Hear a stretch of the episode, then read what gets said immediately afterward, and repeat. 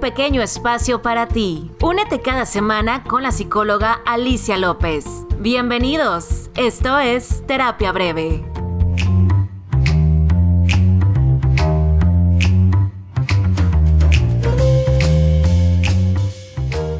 Hola, hola, ¿cómo están?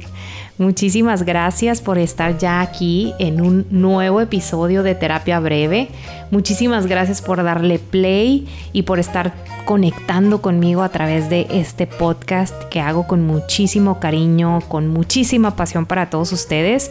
Yo soy la psicóloga Alicia López y este, de verdad, de verdad que es un gran, gran, gran placer para mí estar aquí con ustedes. Y el día de hoy vamos a tocar un tema que ya se los ponía ahí en el título del episodio, sobre las claves para tener una relación de pareja saludable. Porque por lo general hablamos de las relaciones tóxicas y ya sabemos de qué se trata este tema, las relaciones tóxicas. Y a lo mejor más adelante voy a hacer un episodio que hable más a profundidad sobre cómo salir de ese tipo de relaciones dependientes, manipuladoras, controladoras y demás. Pero hoy me quiero Mm, ahora sí que enfocar mucho más al tema de lo, lo que podemos hacer para construir y para así atraer relaciones de pareja saludable. Así es que vamos a empezarle por ahí. ¿Qué les parece? Eh, tenemos este mes de febrero, que digo, eso es también lo que me inspiró para empezar a grabar sobre estos temas, que febrero, el Día del Amor y la Amistad, este, y demás. Entonces, a lo mejor a lo largo de este mes vamos a estar tocando temas que tengan que ver con esta ah, situación de relaciones de pareja, ¿sale?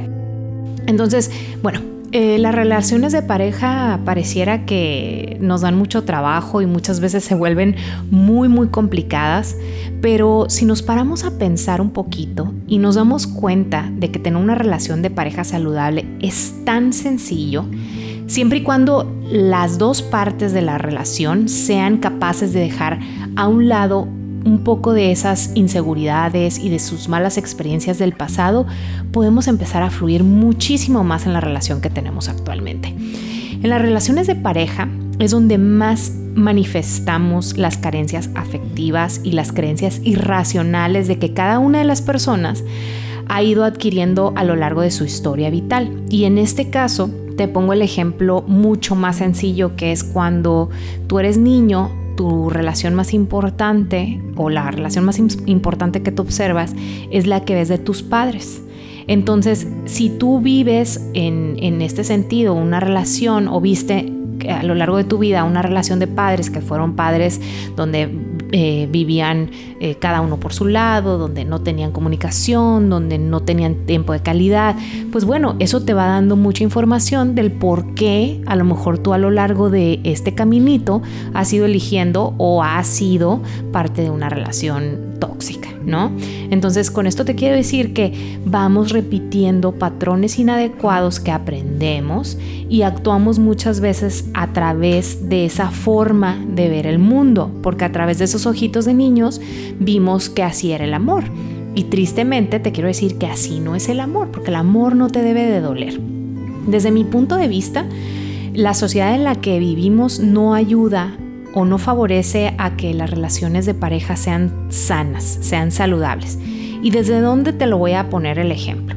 Desde chiquitos también venimos aprendiendo este, acerca de las películas de Disney, las series de televisión, las novelas románticas, que nos muestran una idea del amor que no es real y que favorecen prácticamente una serie de creencias acerca de las relaciones de pareja que no ayudan a que éstas se mantengan en el tiempo de una manera satisfactoria.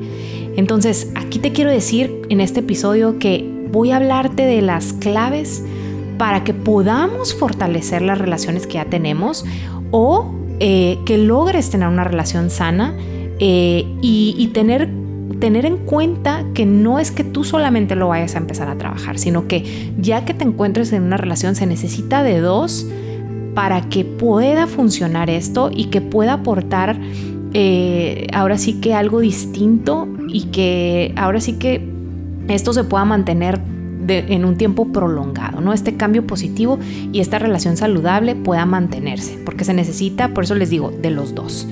Entonces, si yo les tuviera que decir eh, a partir de qué o, un indicador de si una relación debe continuar o no, vamos a partir de estas preguntas que te voy a hacer. ¿Tu relación de pareja te suma o te resta? ¿Tu relación de pareja te ayuda a ser mejor y a desarrollarte como persona? ¿O por el contrario, te limita y es una fuente más de malestar que de emociones positivas? Analízate, analiza tu relación y contesta esa pregunta. Ya desde ahí tú tienes que ver si esa relación en la que te encuentras actualmente es una relación que va a sumarte, que es una relación sana o una relación tóxica.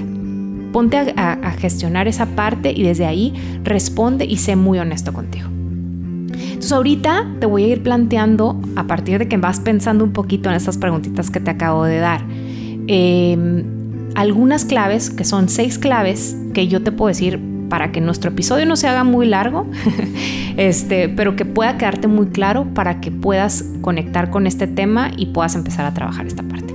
El primer punto que te quiero que quiero que te lleves es cuando tú estés en una relación, trata de amar siempre desde la libertad. Amar desde la libertad me refiero el tener claro que el otro no te pertenece que el otro no es una persona que libremente decide mantener una relación contigo y que por lo tanto en cualquier momento es libre de marcharse. No está eh, obligado a tenerse que quedar contigo por el resto de su vida y hasta que la muerte lo separe y por sobre todas las cosas. Esas son frases que tenemos muy marcadas socialmente. Amar desde la libertad eh, significa aceptar que el otro tiene derecho a tomar decisiones que quiera y elegir qué quiere hacer con su vida. Significa que cada uno debe tener su espacio, su intimidad, su privacidad. Y amar a una persona desde la libertad eh, es también el que puedas compartir tu vida con el otro, pero que no la necesitas para vivir. Significa que son dos personas totalmente diferentes, significa dejar nuestras inseguridades a un lado y conseguir que el otro esté con nosotros porque quiere estar y no mediante manipulaciones o control que impidan que, que encuentre a otra persona mejor que nosotros. El amar con libertad significa que nuestra pareja conozca a muchas personas, pero aún así nos prefiera a nosotros. Yo creo que les queda un poquito claro esta parte y este punto que les quiero dar, esta primer clave que te quiero dar de amar con libertad. El segundo punto, que yo lo menciono muchísimo aquí en la consulta, es aprende a comunicarte. Una buena comunicación dentro de las relaciones de, pareja es uno de los pilares más importantes de la, pareja y de la relación, eh, ya que por medio del diálogo em, es lo que nos permite crear un proyecto de vida en común en donde pues es muy importante llegar a acuerdos, negociar, ceder y así es este juego de las relaciones de pareja. ¿eh? La comunicación ayuda a que lleguemos a esos puntos que te acabo de mencionar. Una comunicación adecuada puede hacer que las discusiones se conviertan en algo muy constructivo y que en vez de, de separarlos cada vez los una más a la pareja en vez de crear rencores, va a hacer que empieces a entender más a la pareja. Además, que nos va a ayudar muchísimo a poder reservar un espacio diario para poder conversar con nuestra pareja acerca de cualquier cosita que a lo mejor estén pasando, algo que te esté pasando con el trabajo, con los amigos, y que esto va a ayudar a favorecer y afianzar y a mantener una relación mucho más satisfactoria. Es muy triste cuando yo tengo parejas aquí en el consultorio que no se saben comunicar, que no se platican de lo que hacen, que no se platican de sus experiencias y que en fin, pues no saben llegar a acuerdos y no saben negociar. Entonces la viven la vida pensando y asumiendo que mi pareja eh, está enojada conmigo, por ejemplo. Ese es un gran error que cometemos. Así es que trabajen mucho en, en este tema de la comunicación, porque la comunicación inadecuada nos lleva a estar constantemente en la discusión. Y aún así, les voy a decir una cosa, ¿eh?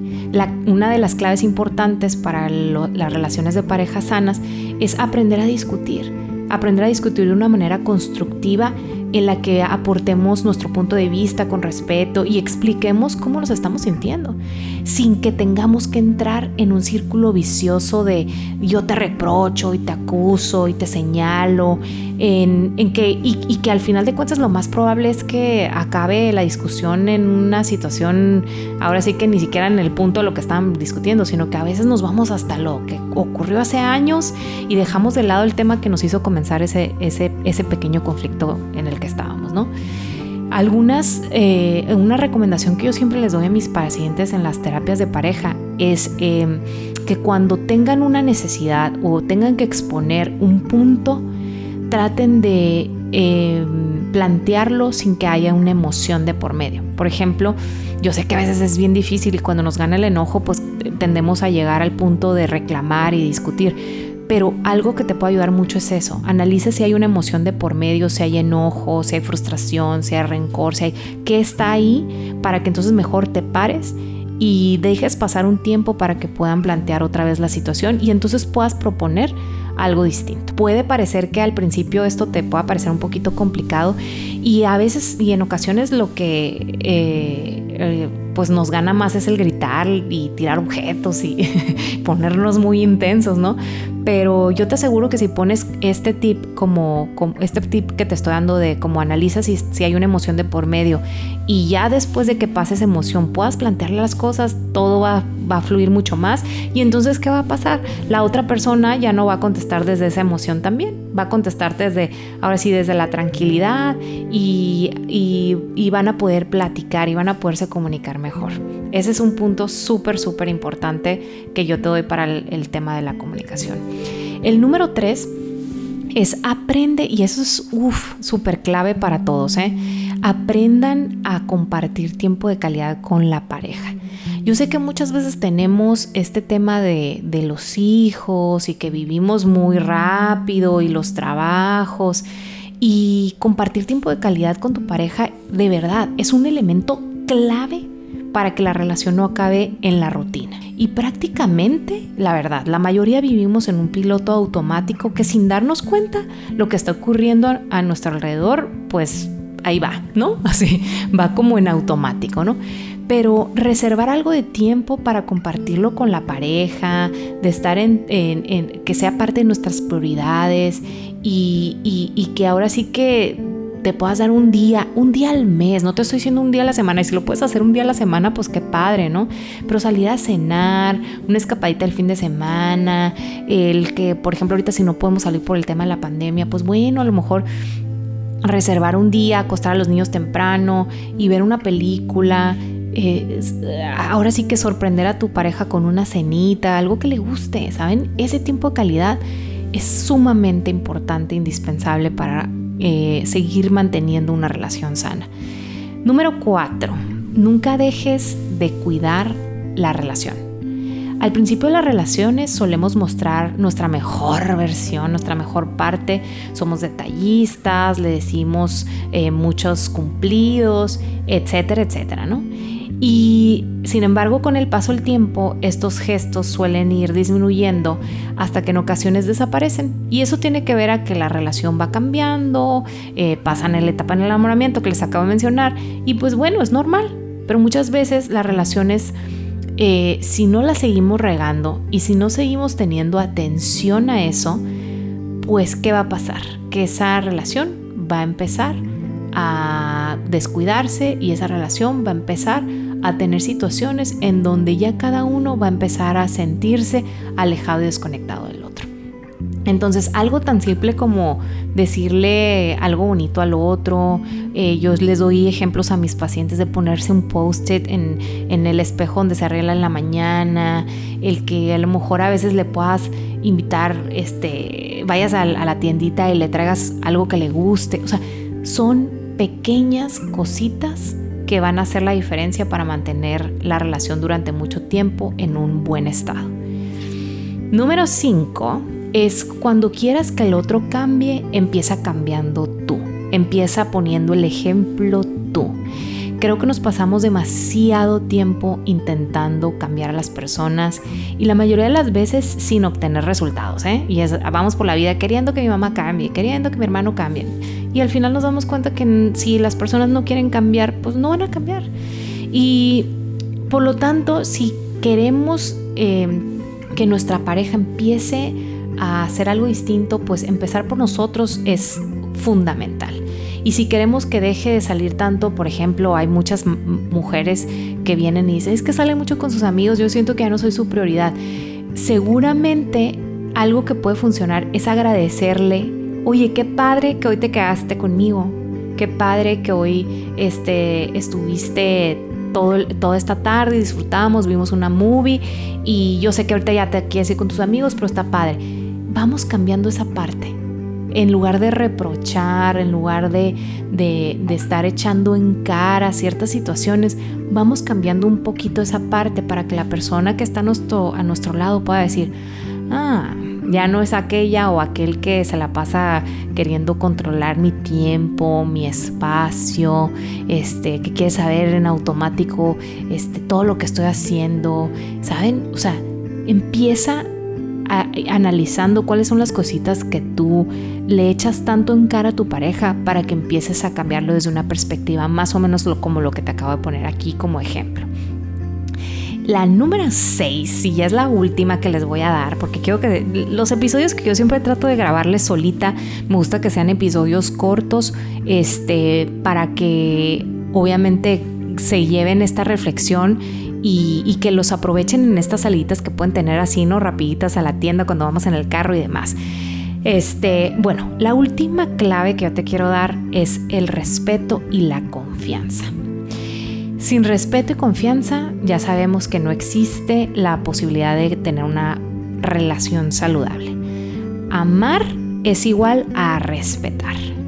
Amar es igual a confiar. Y sin el respeto y sin la confianza, simplemente desde ahorita yo te digo, no hay amor en tu pareja. Por más que puedas decir, es que yo lo amo, yo lo quiero y es que no puedo vivir. No, si no hay estos dos puntos, no hay amor en esa relación. Las relaciones que están basadas en los celos, en las faltas de respeto y qué decir de esas faltas que se tienen a veces eh, con físicas donde ya se lastiman, pues bueno, no tengo ni qué decirte, ¿no? Pero hablando de respeto y de confianza, te puedo decir que tienes que ponerte a analizar qué vienes tú cargando desde antes que te viene generando también esta inseguridad. O si en esta relación en la que te encuentras ya ha habido algún antecedente, casos de infidelidad o de algunas situaciones que te estén, eh, no te estén ayudando a mantener estos dos puntitos que te estoy diciendo. Y que obviamente tendrán que trabajar porque muchas veces si hay un error muy grande que se comete al momento de que hay una infidelidad en una relación es que se dice, no es que yo lo perdoné, pero constantemente vamos como sacando esa situación que, que, que, nos, que nos dañó y que, y que pasó, porque, porque muchas veces lo que pasa es eso, como que no queremos exponer que, que yo permití eh, el, el, que mi esposo o mi esposa fuera infiel, entonces me da pena irlo a exponer en un psicólogo y es el error más grande que cometemos. Mm, necesitas trabajar, si viviste un tema de infidelidad, necesitas trabajarlo.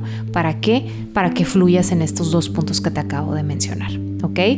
Entonces, para concluir, eh, en resumen, ahora sí que eh, te puedo añadir algunos puntos más desde mi punto de vista como, psicólogo, como psicóloga y, y, es que para que una relación de pareja pueda funcionar a largo plazo y ser satisfactoria para ambos en la relación de pareja, pues ya sabes, es importante que ambos sepan que esta parte de la relación es como se dice muy comúnmente, ¿no? Es una plantita que tienes que regar, pues sí, aunque lo escuchen muy cursi, así es. es un, las relaciones sanas son relaciones que constantemente están volteando a ver en qué más se puede mejorar, en qué más puedo venir a sumar a esta relación en la que me encuentro y cómo, cómo puedo hacer que en este cambio de, de, etapa en la que me encuentro de ser a lo mejor, no sé, novia y vivir esta etapa de enamoramiento y a lo mejor viene un compromiso y, vamos cambiando con la relación,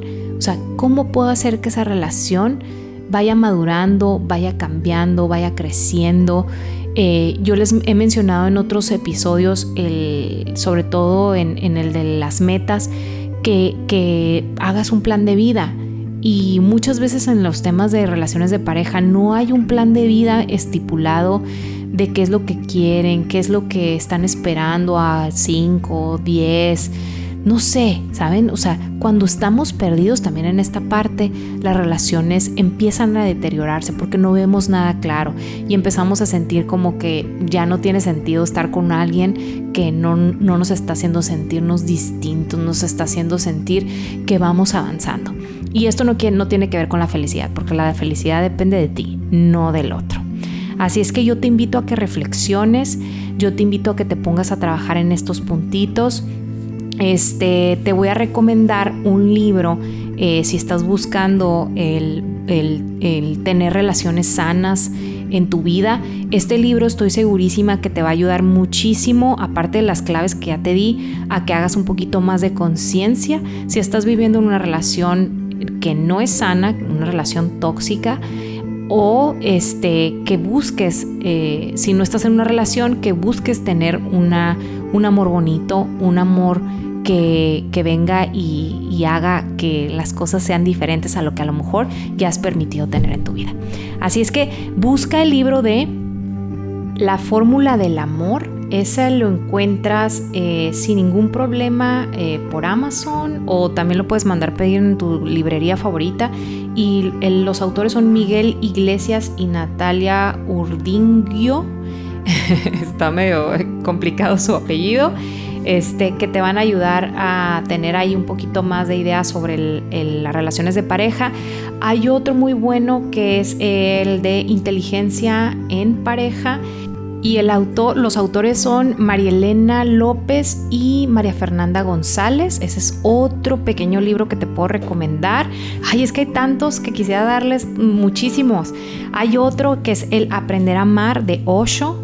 Ese también es muy, muy buen libro. Y por último, ya les dejé cuatro libros, ¿eh? ya es muchísima tarea que les voy a dejar.